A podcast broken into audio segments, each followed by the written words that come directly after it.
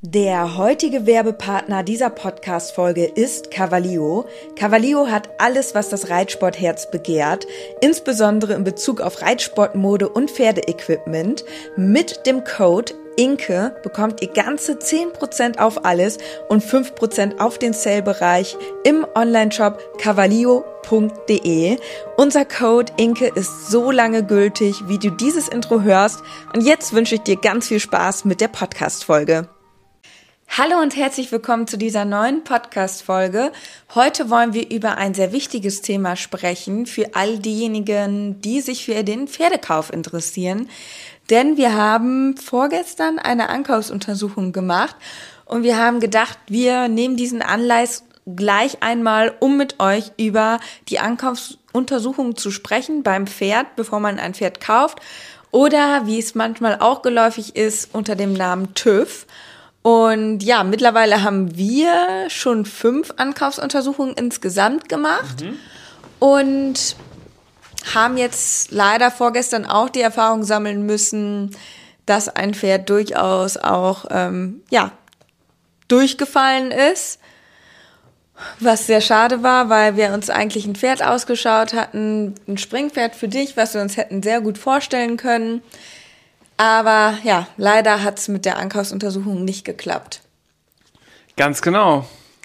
Jetzt hast du uns gar nicht vorgestellt im Podcast, aber ich glaube, mittlerweile kennt man uns ja auch. Genau, und heute wollen wir über das Thema Ankaufsuntersuchung sprechen. Du hast schon gesagt, Inke, wir haben es jetzt fünfmal bislang schon mitgemacht. Ähm, mit welchem Pferd fing es denn an? Ja, die erste Ankaufsuntersuchung war ja mit Charlie, meinem ersten eigenen Pferd. Und Du warst gar nicht dabei. Ich wollte gerade sagen, ich kann mich gar nicht mehr daran erinnern, wie das war. Aber das war so lange her, dass ich da so wenig Interesse an Pferden hatte, dass ich tatsächlich gar nicht dabei war. Und ich muss dazu sagen, dass wir damals bei der Ankaufsuntersuchung tatsächlich ein bisschen anders vorgegangen sind, wie ich heute vorgehen würde. Okay weil wir haben die Ankaufsuntersuchung da machen lassen, wo früher auch schon die, also wo die Vorbesitzer damals schon die Ankaufsuntersuchung machen lassen haben und deswegen gab es noch die kompletten Bilder. Ja. Und man muss jetzt dazu sagen, Charlie war jetzt nicht so mega teuer, dass wir dann gesagt haben, okay, jetzt existieren hier schon die Bilder, der Tierarzt konnte sich die dann auch angucken. Ähm, wir verzichten darauf, jetzt neue Bilder zu machen. Schnucks wälzt sich hier erstmal eine Runde. Ja, aber das ist ja kritisch, weil wie lange, wie alt waren die Bilder? Die waren tatsächlich schon ein bisschen älter. Also ähm, ich kann es auch nicht empfehlen, auch wenn wir da im Grunde genommen jetzt keine schlechte Erfahrung gesammelt haben, aber das würde ich heute auf jeden Fall nicht nochmal so machen. Ähm, weil natürlich sich in der Zwischenzeit immer viel verändern kann. Ich glaube, da lagen sogar mehrere Jahre zwischen. Wenn ich habe für mich so die Regel, wenn eine Ankaufsuntersuchung die Bilder ein halbes Jahr alt sind, also ein halbes Jahr, aber dann auch nicht länger, dann ist das für mich noch in Ordnung, weil das Risiko, dass in einem halben Jahr jetzt was passiert, ist natürlich gering. Natürlich kommt es auch vielleicht immer ein bisschen auf den Verkäufer an. Ist das jetzt ein Pferdehändler oder ja, eine Person, die man schon lange kennt, wo man vielleicht auch schon ein bisschen was von dem Pferd mitbekommen hat. Ähm, beim Pferdehändler würde ich tatsächlich auch nach einem halben Jahr wieder neue Bilder machen lassen, weil man weiß ja auch nicht, vielleicht ist ja doch was in der Zwischenzeit passiert und das Pferd ist deswegen beim Pferdehändler gelandet. Interessant ist ja vielleicht dann auch, wenn das schon ein Pferd ist, was vielleicht auch im Turniersport aktiv ist, ob es das letzte halbe Jahr dann regelmäßig auf Turnieren unterwegs war oder vielleicht auch eine Turnierpause war. Ja. Das kann ja auch ein Anzeichen dafür sein, dass vielleicht nach den Bildern noch irgendwie was passiert ist. Wo das Pferd zum Beispiel mal ein paar Wochen ausgefallen ist. Das muss nichts Schlimmes sein, kann ja auch nur ein Hufgespür gewesen sein. Könnte aber auch eine Lahmheit gewesen sein, die man jetzt nicht so genau zuordnen kann, was es genau ist. Richtig. Also man muss da immer so ein bisschen individuell auch gucken. Aber grundsätzlich würde ich empfehlen, alles, alles zu machen. Also das hätte ich. Unabhängig vom Preis des Pferdes? Ja, doch. Also mittlerweile denke ich schon.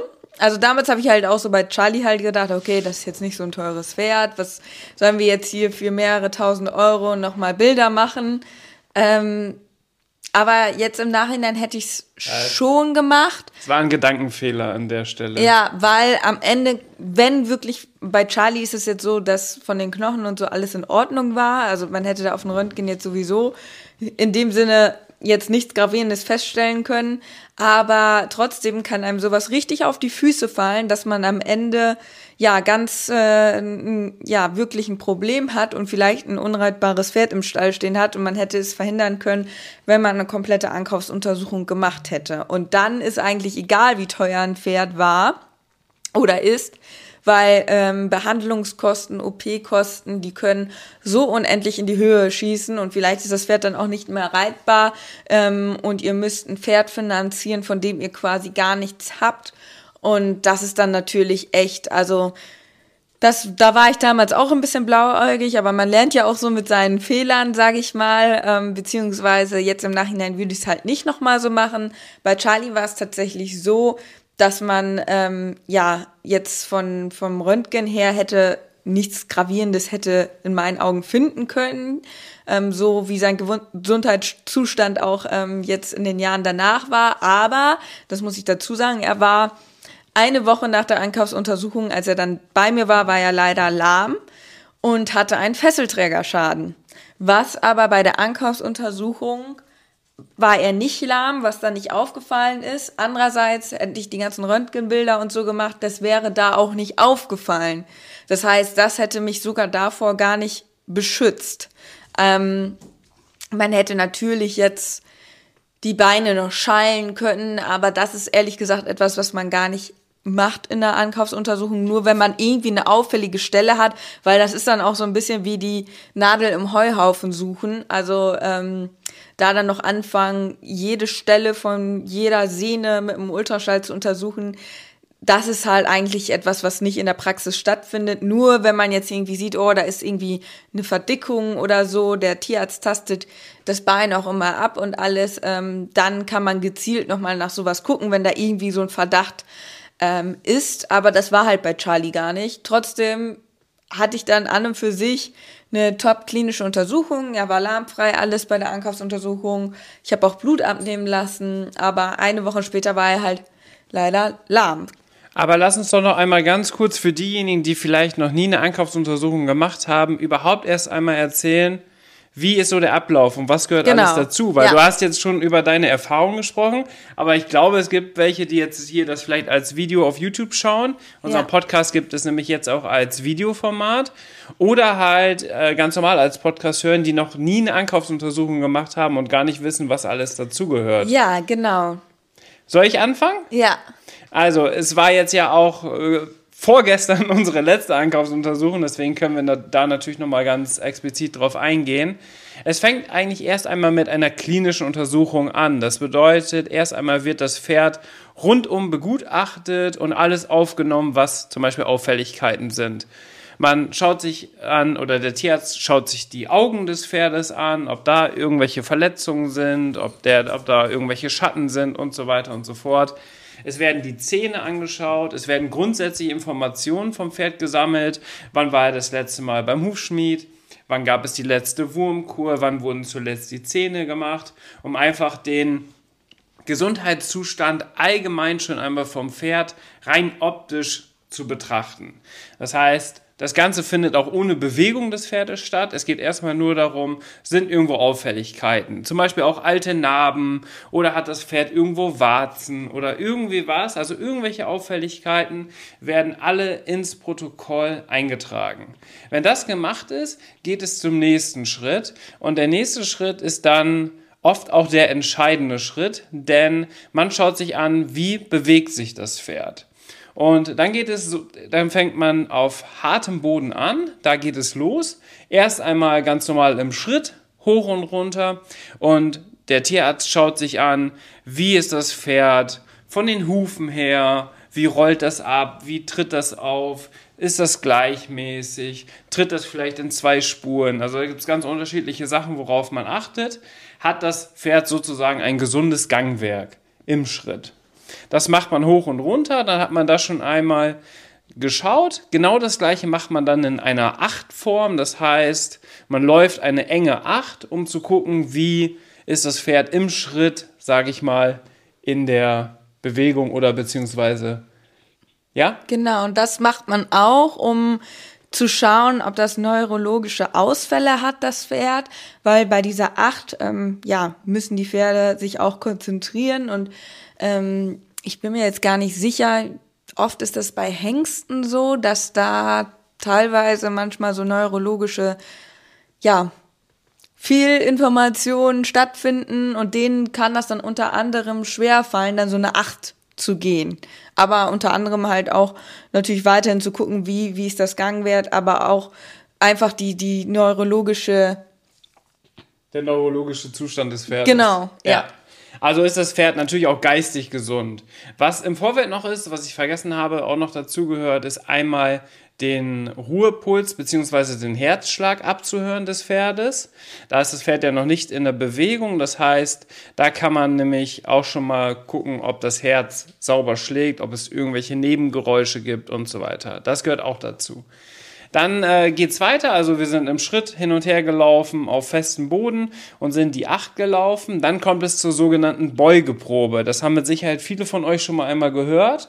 Da geht es darum, rum, dass das Pferd einmal in eine Beuge festgehalten wird vom Tierarzt. Somit wird eine Spannung aufgebaut und dann nach einer Minute läuft das Pferd im Trab los. Die Beugeprobe ist, glaube ich, medizinisch gesehen sehr umschritten. Also es gibt äh, einige, die darauf schwören, es gibt einige, die sagen, muss gar nicht unbedingt sein.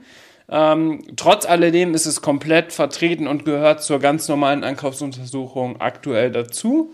Das heißt, auf allen vier Beinen macht man eine Beugeprobe, um zu gucken, nach dieser, nach dieser Dehnung des Beines sozusagen, ob dann sich das Gangbild im Trab verändert. Ja, richtig. Weil das Ganze findet im Trab statt und auch auf festem Boden. Ja. Soweit erstmal richtig, oder? Genau. Und dann kommt es eigentlich zur großen Stunde der Wahrheit. So hat es zumindest ähm, ein Tierarzt mal ausgedrückt, äh, bei dem wir eine Ankaufsuntersuchung gemacht haben. Zwei sogar. Mistral und Fiabesco. Ja, die haben wir beim selben Tierarzt machen lassen. In der Hanse-Klinik. Und ähm, da waren wir auch sehr zufrieden, können wir an der Stelle empfehlen, aber keine Werbung, also persönliche Empfehlung. Ähm, unbezahlte Werbung. Unbezahlte Werbung, genau, so drückt man es ja korrekt aus. Auf jeden Fall ähm, war es, äh, ist es dann so, dass die Pferde auf harten Boden auf einem kleinen Zirkel dann quasi traben müssen. Und ja, oft sind das Pflastersteine oder ja. Betonboden oder also da, wo die Pferde sich gut bewegen können, nicht ausrutschen, aber das schon halt kein Reitboden ist. Ja. Und ähm, da ist es so, dass es schon auch dann auf dieser kreisrunden Bewegung ja schon auch eine ganz schöne Belastung halt fürs Pferd. Und da fallen meistens, also wenn es nicht schon auf der geraden Strecke aufgefallen ist, aber spätestens da fällt eigentlich dann, wenn eine Lahmheit vorhanden ist, meistens auf wenn es nicht irgendwie, also manche Sachen fallen auch erst im weichen Boden auf, da kommen wir gleich zu, aber das ist so ein bisschen die Stunde der Wahrheit für mich auch immer, okay, wie läuft das jetzt auf diesem harten Zirkel, das Pferd? Auch mit der Tatsache, weil wenn jetzt jemand ein Pferd verkauft, und im Vorfeld das Pferd reitet, das vielleicht auch Turnier geht und so weiter und so fort, dann sieht man ja, wie das Pferd auf weichem Boden läuft. Und wenn das auf weichem Boden gesund und munter läuft, dann geht man ja erst einmal davon aus, dass das Pferd bei der Ankaufsuntersuchung auch gesund ist. Mhm. Aber dieses auf harten Boden traben lassen in der, in der Wendung, das, das ist halt ja was, was man gar nicht macht. Also, also im Alltag. Das also das kontrolliert man dann im Vorfeld vielleicht auch nicht. Wäre jetzt vielleicht an dieser Stelle aber auch ein Tipp, dass man das vielleicht einmal vorher macht, um zu gucken, wie das Pferd darauf läuft. Ähm, weil das halt zur Ankaufsuntersuchung am Ende dazugehört. Und da können wir auch direkt sagen, da war am Montag, als wir das Springpferd ähm, bei, beim Springpferd die Ankaufsuntersuchung gemacht haben, war genau da die Situation, dass das Pferd nicht klar lief und damit dann tatsächlich auch die Ankaufsuntersuchung ja mehr oder weniger abgebrochen wird, weil das Pferd ja augenscheinlich zumindest zu diesem Zeitpunkt der Ankaufsuntersuchung, weil mehr kann der Tierarzt ja auch nicht sehen. Er muss ja immer eine Momentaufnahme protokollieren. Ähm, kann sein, dass sich das Pferd nur kurzfristig davor äh, vertreten hat und dass das am nächsten Tag wieder läuft und so weiter und so fort. Aber dieser Moment der Ankaufsuntersuchung ist ja für den Tierarzt entscheidend, um zu sagen, ist das Pferd gesund oder nicht. Und da, wie du schon gesagt hast, äh, der Zirkel der Wahrheit, ähm, da kam halt dann raus, dass das Pferd leider zu dem Zeitpunkt nicht fit war. Ja. Und dann haben wir nochmal geguckt, wie ist es auf dem weichen Boden? War es jetzt vielleicht wirklich nur auch eine blöde Situation? Das ist nämlich dann auch der nächste Schritt in einer Einkaufsuntersuchung. Wenn das jetzt da auf festem Boden alles gut läuft, dann geht man in die Halle, in die Longierhalle oder irgendwo, wo man longieren kann. Dann kriegt das Pferd einen Longiergurt auf und dann geht es darum, das Pferd auf weichem Boden laufen zu lassen. Im Schritt, Trab und Galopp. Das Ganze haben wir mit dem Pferd dann auch noch gemacht, um einfach zu gucken, okay, ist es vielleicht jetzt nur auf diesen harten Boden ein bisschen fühlig, weil das Pferd auch keine Eisen hinten hatte. Oder ist das im weichen Boden auch zu sehen, dass das Pferd nicht zu 100% klar läuft? Genau.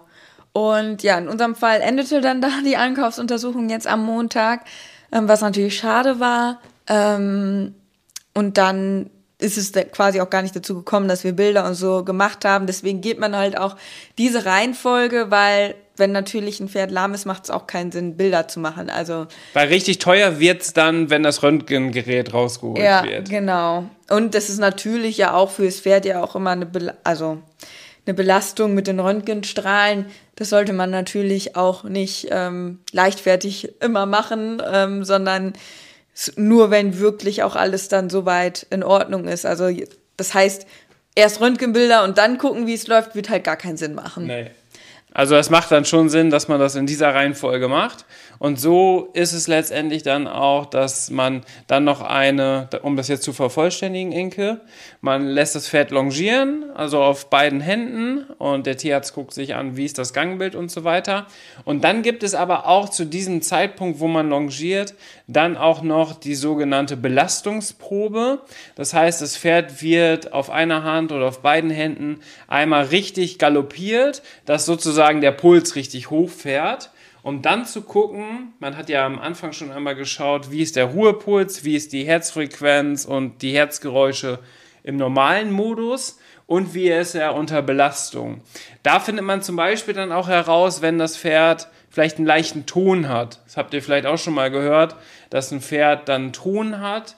Ähm, bei den meisten ist das nicht ähm, leistungseinschränkend, aber sowas muss man natürlich auch mit protokollieren. Das heißt, wenn das Pferd unnatürliche Geräusche, sage ich mal, macht in der Belastung. Ihr habt mit Sicherheit auch schon mal ein Pferd gesehen, was beim Galoppieren doch sehr laut ist, so mhm. von der Atmung her.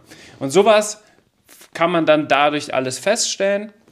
Nachdem man das Pferd dann ein paar Runden galoppieren lassen hat und das richtig, sage ich mal, warm jetzt ist, dann schaut man halt oder hört man nochmal das Pferd ab, ob es irgendwelche Auffälligkeiten gibt vom Puls, Herz und so weiter. Genau. Und dann, wenn das dann alles gut geklappt hat, dann ähm, geht der Tierarzt nochmal dazu über, das quasi abzutasten.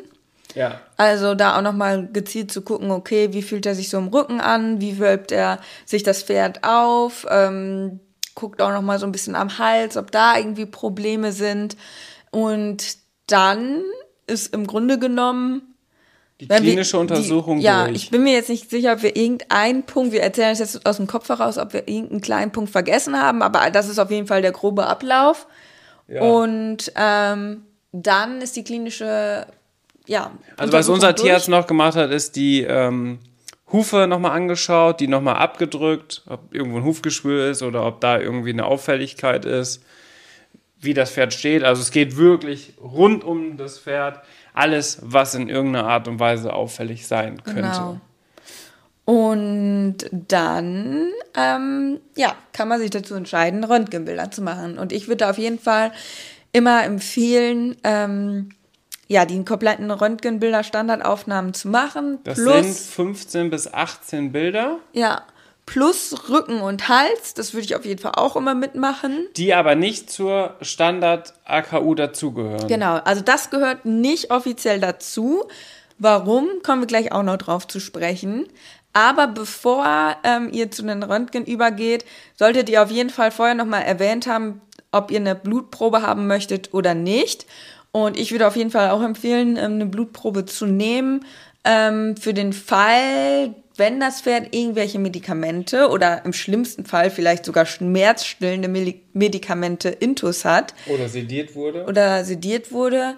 Aber ich glaube halt, für mich wäre so das stärkste, ja, der stärkste Fälschungsversuch, wenn ein Pferd Entzündungshemmer oder schmerzstillende Medikamente im Vorfeld bekommen hätte, weil dann ist ja im Grunde genommen die ganze klinische Untersuchung in dem Sinne manipuliert, weil es kann ja sein, dass ähm, die Lahmheit unter schmerzstillenden Medikamenten halt gar nicht auftaucht. Ja. Deswegen ist es halt schon auf jeden Fall sinnvoll, eine Blutprobe zu nehmen. Ist auch gar nicht so teuer, weil das wird dann auch nicht äh, zwangsläufig untersucht, sondern das kann man dann einlagern lassen und wenn man dann das Gefühl hat, irgendwie das Pferd ist nachher bei einem, ähm, dass man irgendwie so denkt, oh, jetzt äh, ist das irgendwie komisch und ist das alles so richtig gelaufen bei der Ankaufsuntersuchung, ähm, dann kann man nochmal die äh, Blutprobe ähm, kontrollieren lassen. Ich, die wird einen gewissen Zeitraum für ein paar Wochen eingelagert. Ich glaube sechs Monate. Ja, ich, ich glaube sogar sechs Monate, ja. Ja, also das heißt, wenn du jetzt ein Pferd als Beispiel gekauft hast, bei der Ankaufsuntersuchung war alles tippitoppi, das Pferd wird als top reitbar, ohne Einschränkung, dann quasi protokolliert und auch euch dann die Unterlagen zugegeben und mitgegeben.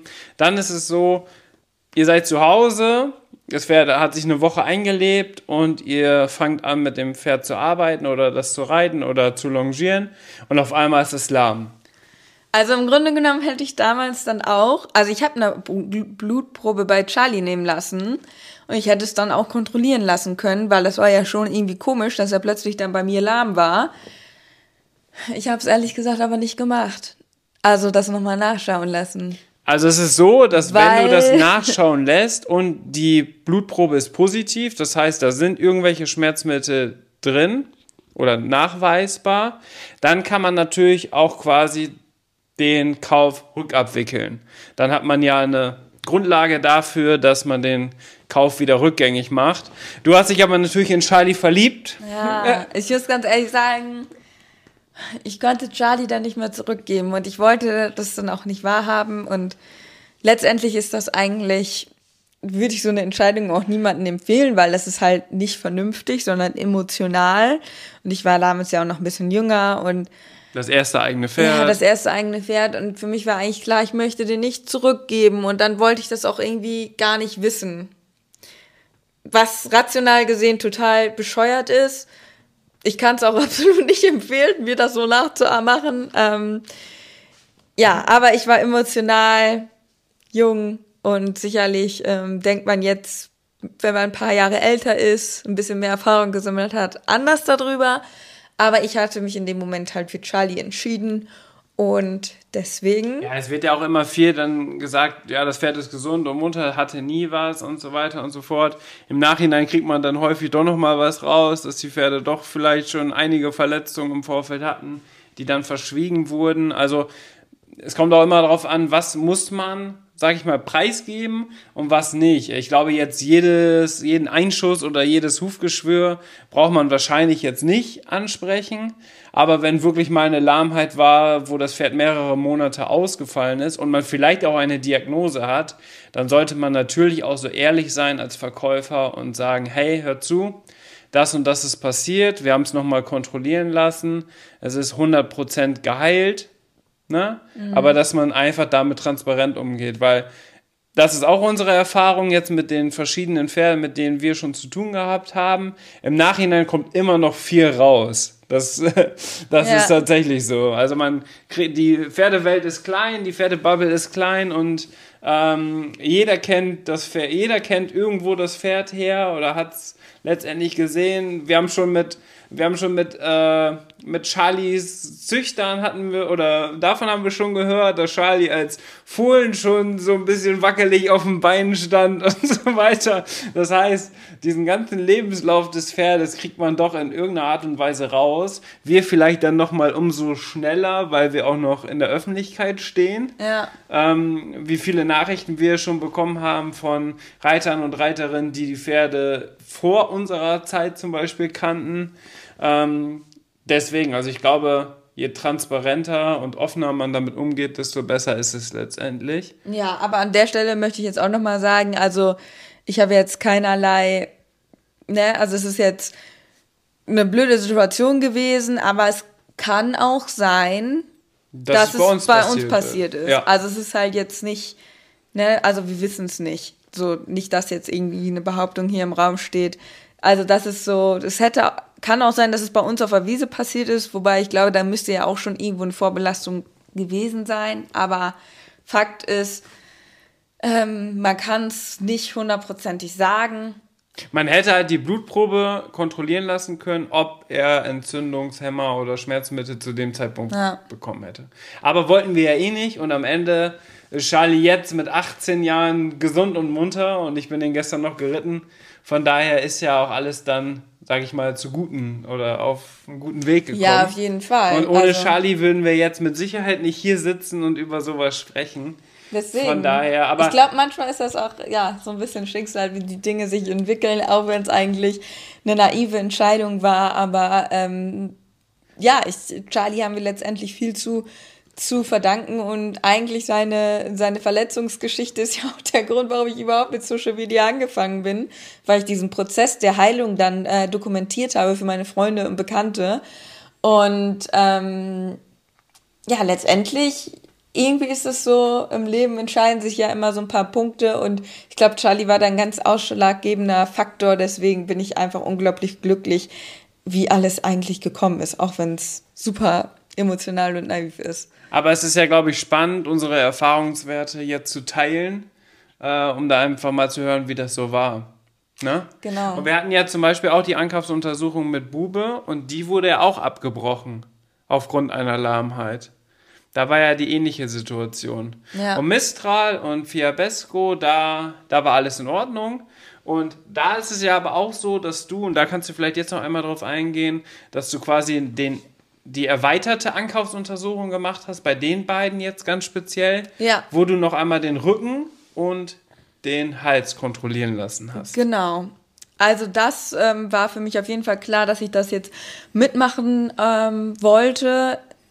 Ich muss dazu sagen, die beiden waren halt auch einfach eine andere Preiskategorie als Charlie damals, aber jetzt rückblickend würde ich auf jeden Fall, egal unabhängig vom Preis, das auch immer machen wollen. Ähm, denn Rücken ist natürlich schon sehr ausschlaggebend. Man will das Pferd natürlich als Reitpferd nutzen und ein gesunder, stabiler Rücken ist natürlich unglaublich wichtig. Und ähm, im Hals ist es natürlich auch, gerade wenn man Pferd in Anlehnung und so reiten möchte, wichtig, dass da alles in Ordnung ist. Man muss aber dazu sagen, wieso gehört das nicht zum Standard TÜV dazu? Weil diese Bilder, also diese Interpretation dieser Röntgenbilder sehr umstritten ist. Denn viele Pferde ähm, haben eine Veränderung ähm, an der Wirbelsäule ähm, oder am Rücken, ähm, dass die Engstände haben, dass sie, ähm, ja, Unabhängig davon, wie sie bislang geritten wurden, kann es auch sein, dass ein dreijähriges Pferd schon Engstände hat, obwohl es vielleicht noch gar nicht belastet wurde. Das ist halt auch immer von der Anatomie des Pferdes und der Gene auch irgendwo ein bisschen verankert, vielleicht auch, ähm, ja, ein bisschen die Aufzucht, sage ich mal, aber grundsätzlich kann auch ein ungerittenes Pferd zum Beispiel schon Engstände im Rücken haben. Und das ist aber sehr umstritten generell, weil, wie gesagt, viele Pferde jetzt nicht den Bilderbuchrücken haben. Das ist so wie bei uns. Also wir Menschen sind ja auch nicht perfekt. Grundsätzlich muss man sich auch von den Gedanken verabschieden, dass ein Pferd die 100-prozentigen Bilderbuch-Röntgenbilder hat. Du wirst immer irgendwo was finden. Ich habe zum Beispiel auch eine leicht schiefe Wirbelsäule. So. Ich habe unterschiedlich und, lange Beine. Ja, und das ist halt ne, das sind halt alles Lebewesen und Lebewesen sind halt nicht perfekt. Die haben vielleicht auch, wenn die auch schon ein bisschen älter sind, vielleicht auch schon was erlebt oder haben sich auch mit der Zeit verändert und das ist halt ganz normal. Und gerade beim Rücken ist die Interpretation ähm, dieser Merkmale und Engstände ähm, sehr schwierig einzuordnen, weil es ist de facto so, dass Pferde auch mit Engständen, teilweise sogar mit Kissing Spine, also wenn sich die Dornfortsätze be äh, berühren, ähm, trotzdem noch ähm, ja, gut geritten werden können bei entsprechender muskulärer ähm, Arbeit. Aber ähm, deswegen kann man jetzt nicht pauschal was sagen. Also man kann dann sagen, okay, hier ist ein Befund, dies und das und dann ist es halt wichtig, dass man Vertrauen in seinen Tierarzt hat und der einem wirklich auch sagt, so von wegen, so und so schätze ich das ein. Man kann es natürlich nicht immer zu 100% sagen, aber das ist der Fall. Und in der Wirbel, äh, in, in, in der Halswirbelsäule, ähm, da gibt es auch bestimmte Merkmale, auf die man schaut, ähm, ob es da Veränderungen gibt. Und da ist aber auch wieder der Fall, dass die unterschiedlichsten Pferde mit den unterschiedlichsten Befunden da ganz unterschiedlich laufen können. Einige stört das, andere nicht. Dann gibt es sicherlich auch Härtegrade, wo, wo man sagt, okay, das ist ein absoluter No-Go oder das Pferd hat wirklich ähm, ja auch im Rücken solche Engstände, dass man sagt, nee, da gewinnt man jetzt lieber Abstand von. Ähm, das muss man dann wirklich ganz individuell entscheiden. Aber und auch immer in Berücksichtigung dessen, wie das Pferd auch grundsätzlich sich anfühlt, aussieht, ob es Ne, ob man da das Gefühl hat, dass es sowieso schon, vielleicht hat man beim Proberitt sowieso schon gedacht, oh, irgendwie lässt sich das da ganz schwierig stellen, als wenn das da ein Problem hat oder so. Ähm, diese ganzen Gefühle, die muss man dann bei so einer Entscheidung auch mit einfließen lassen. Aber es geht halt grundsätzlich auch darum, einmal abzuchecken, okay, ist da nicht grundlegend irgendwas komplett verkehrt, ne? Es gibt ja immer so Einschätzungen vom Tierarzt dann, kann das in der Zukunft Probleme machen oder nicht? Ja. Und bei unserem Tierarzt in der Hanse-Klinik, der hat ja auch gesagt, okay, wenn wir jetzt den Rücken und den Hals machen, ähm, dass wir was finden, ist fast die, die Garantie, das ist fast eine Garantie, dass man was findet. Wäre ungewöhnlich, wenn man nichts finden würde. Aber wie schwer ist diese, dieser Befund sozusagen? Ja. Das heißt, am Ende werden Kleinigkeiten sowieso gefunden in dem Fall. Aber wichtig ist ja, dass dann der Tierarzt einschätzt, hat das irgendwelche Auswirkungen auf den Reitsport und auf die Belastung des Pferdes und so weiter und so fort. Es gibt ja, glaube ich, drei verschiedene Kategorien. Früher gab es mal mehrere und jetzt gibt es, glaube ich, nur noch drei. Ne? Also quasi ohne, ohne Einschränkung, ohne, ohne große Befunde. Also ist das Beste quasi. Dann zweite Kategorie ist, ähm, es ist was gefunden worden, was in der Zukunft Probleme machen könnte, aber nicht muss. Das ist so die zweite Kategorie. Und die dritte Kategorie, das ist quasi 1er TÜV, 2er TÜV, 3er TÜV, ist dann, ähm, der TÜV ist nicht gut, das Pferd ist nicht geeignet für den Reitsport oder für das Reiten an sich. Es geht gar nicht um Reitsport, sondern generell ums Reiten. Genau, und am Anfang fragt der Tierarzt aber auch immer, was man mit dem Pferd gerne machen möchte, was man vorhat, damit er auch ungefähr so einschätzen kann, ja, was das Pferd leisten muss und ähm, wie er das Ganze auch interpretiert. Weil es ist natürlich ein Unterschied, wenn du sagst, ich möchte gerne Freizeit reiten und mit dem, weiß ich nicht, ausreiten gehen. Oder ist ein Beistellpferd. Oder du sagst, ja, ich sehe da eigentlich schon jetzt meine Perspektive, ähm, zum Beispiel bei mir war es jetzt so, ich möchte gerne da anknüpfen, wo ich mit Samurai aufgehört habe, also da Richtung M und S-Dressur auch irgendwann zu gehen. Und ja, da, da muss natürlich das Pferd auch top gesund sein, um langfristig auch Leistung, um, um eine Perspektive zu geben, dass es langfristig ja die Perspektive hat, diese Leistung auch zu erbringen. Ne? Ja, also dass es auch nachhaltig ist, ne? Dass, äh, dass die Gesundheit des Pferdes steht natürlich immer im Vordergrund und das ist wie bei uns Menschen. Es gibt Menschen, die haben schon irgendwelche Vorerkrankungen oder Verletzungen, die dann dafür sorgen, dass man vielleicht irgendeine Sportart nicht mehr ausführen kann. Und am Ende ist es bei den Pferden ganz genauso. Ich hatte ja auch immer die Problematik beim Fußballspielen, dass ich immer umgeknickt bin. Also meine Sprung Gelenke, meine Bänder sind da mehr oder weniger ausgedehnt oder auch gerissen und schief zusammengewachsen und so weiter und so fort. Ich knick auch schnell um. Und in jeder Sportart, du lachst jetzt. Er knickt echt schnell um. Und das ist einfach so aus dem Nichts. So, dann ja. läufst du einfach so und dann knickst du einfach um. So, ja. Und dann fällt er auch halt direkt immer spektakulär dabei. Und man denkt sich so, hä? So aus dem Nichts, einfach so random. knickt er einfach so um und fällt um. Muss nur so ein kleiner Stein sein oder eine Bordsteinkante oder so, dann knicke ich direkt um. Also das tut dann auch so zwei Stunden weh. Vielleicht, vielleicht haben einige von euch auch die Probleme. Ähm, auf jeden Fall, dann ist es aber auch mehr oder weniger wieder weg.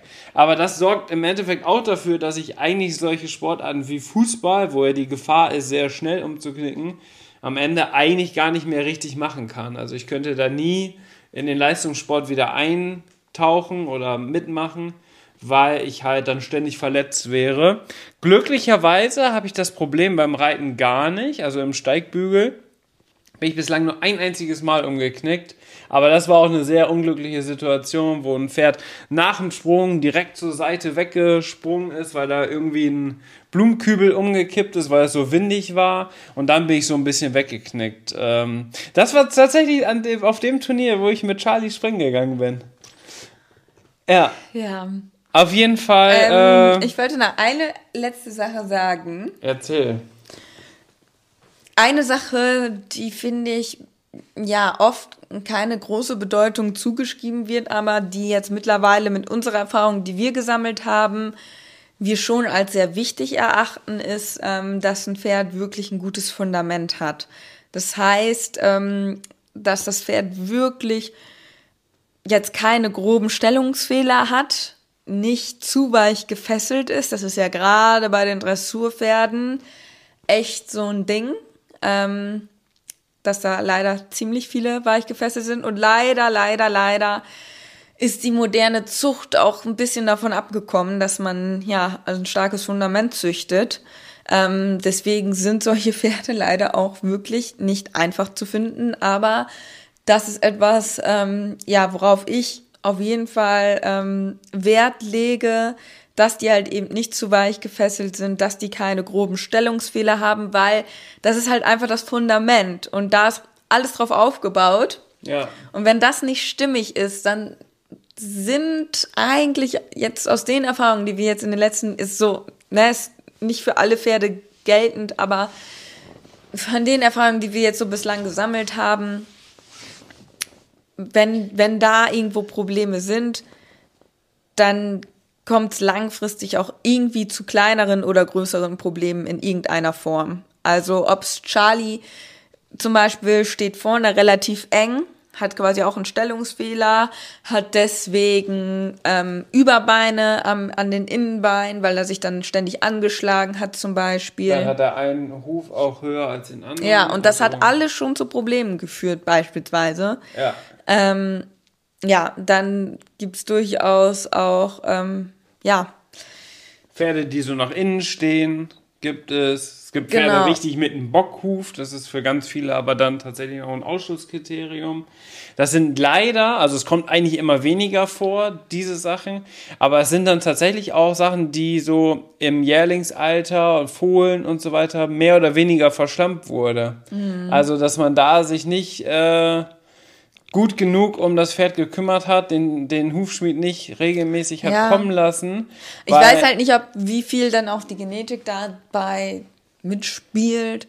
Aber ich denke, die äh, Hufbearbeitung hat klar bei, bei Jungpferden da auch eine sehr, sehr große Bedeutung, ja. ja. Aber ähm, ich will jetzt niemanden irgendwie das absprechen, dass er sich nicht gut um die Pferde gekümmert haben, hat, weil das irgendwie unterschiedlich steht. Manchmal ist es ja auch einfach unglücklich. Ja, das stimmt, aber man, also man hat ja zumindest die Möglichkeit und die Chance, da großen Wert drauf zu legen, auch in ja. jungen Jahren. Also nicht ein Fohlen oder ein Jährling das ganze Jahr über nur auf der Wiese laufen lassen, sondern auch da schon mal zu schauen, kann man vielleicht irgendwo bei den Hufen schon mal ein bisschen was äh, korrigieren oder nachschneiden oder ausschneiden, damit das am Ende ein sauberes und schönes Wachstum ist, damit das Pferd später keine gesundheitlichen Probleme hat. Mhm. Na? Also da gibt es viele Sachen, also mit denen Hufschmieden, mit denen ich gesprochen habe, war es auch so, dass viele davon berichtet haben, dass das super wichtig ist und meistens die, die sehr viel Wert darauf gelegt haben und dann auch das Geld in die Hand genommen haben, regelmäßig in ganz jungen Jahren den Hufschmied schon zu holen, mit den Pferden natürlich diesen ganzen Umgang dann auch schon geübt haben, dass das am Ende die Pferde sind, die wirklich ganz toll auf ihren Füßen stehen, sozusagen. Ja. Und damit wenig Probleme in der Zukunft haben. Aber es gibt natürlich auch genetisch bedingt, äh, wie bei uns Menschen auch, Möglichkeiten, dass ein Pferd einfach von Natur aus einen Bockhuf hat und man da nichts gegen machen kann. Ja, oder vielleicht hat er, ja, Hufschmied das vielleicht auch mal einen schlechten Tag gehabt, das nicht gut ausgeschnitten oder so und hat es dann vielleicht auch ein bisschen verbockt im wahrsten Sinne des Wortes. Ähm, er hat verbockt zum Bockhuf.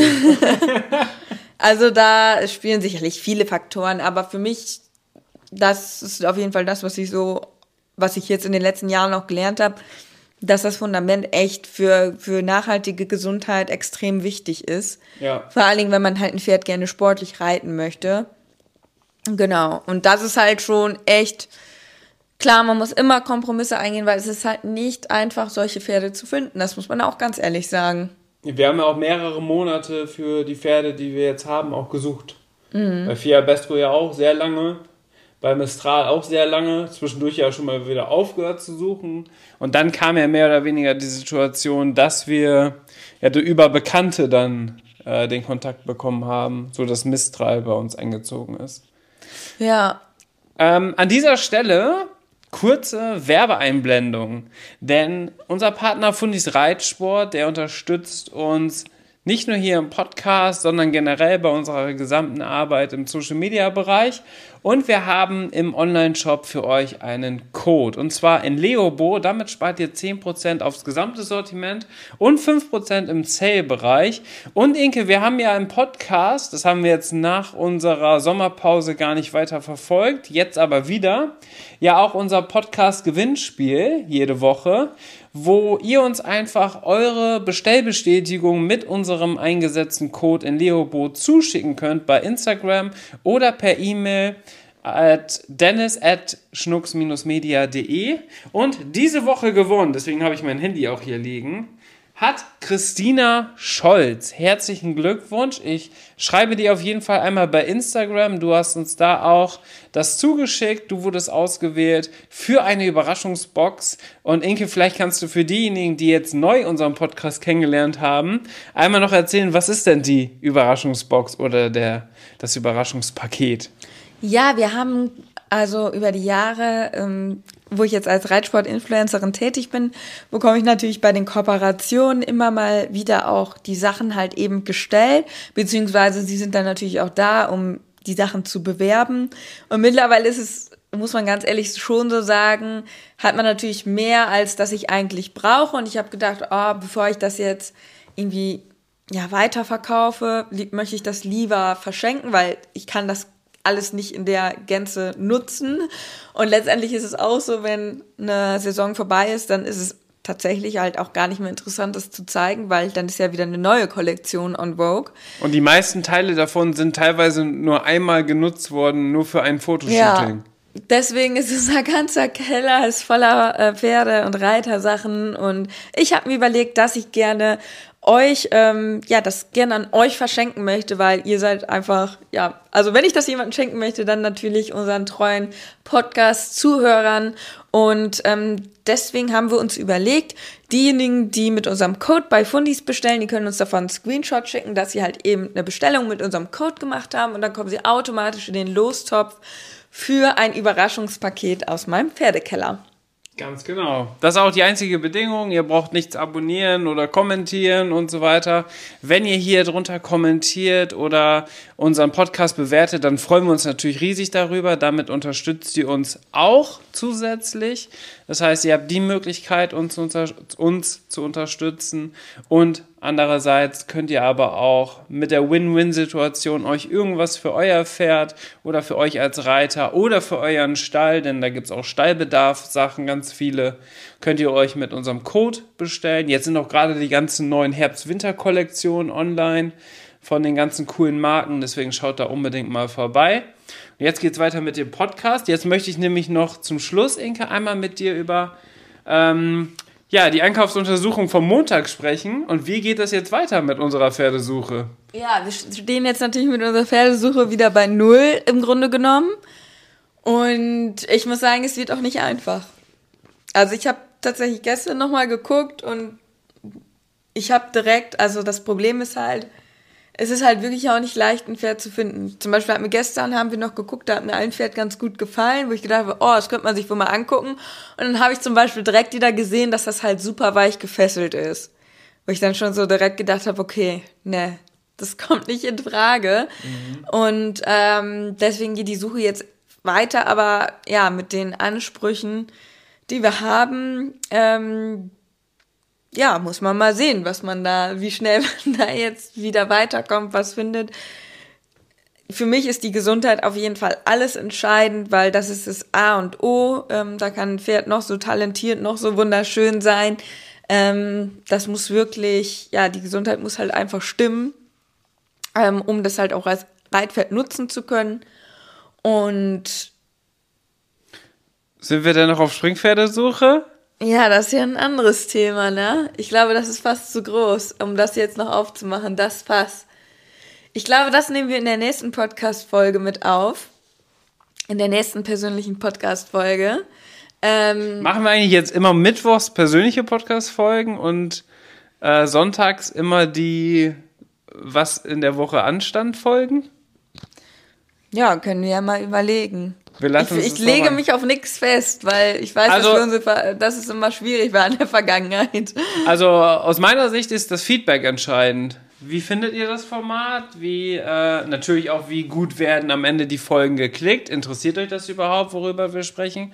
Weil es ist schon so, dass wir ungefähr einen Tag Arbeit in jede Podcast-Folge investieren mit Aufnahme, Vorbereitung, Schnitt, Hochladen und so weiter und so fort. Und das muss sich natürlich letztendlich dann auch für uns lohnen. Ist ja einfach so.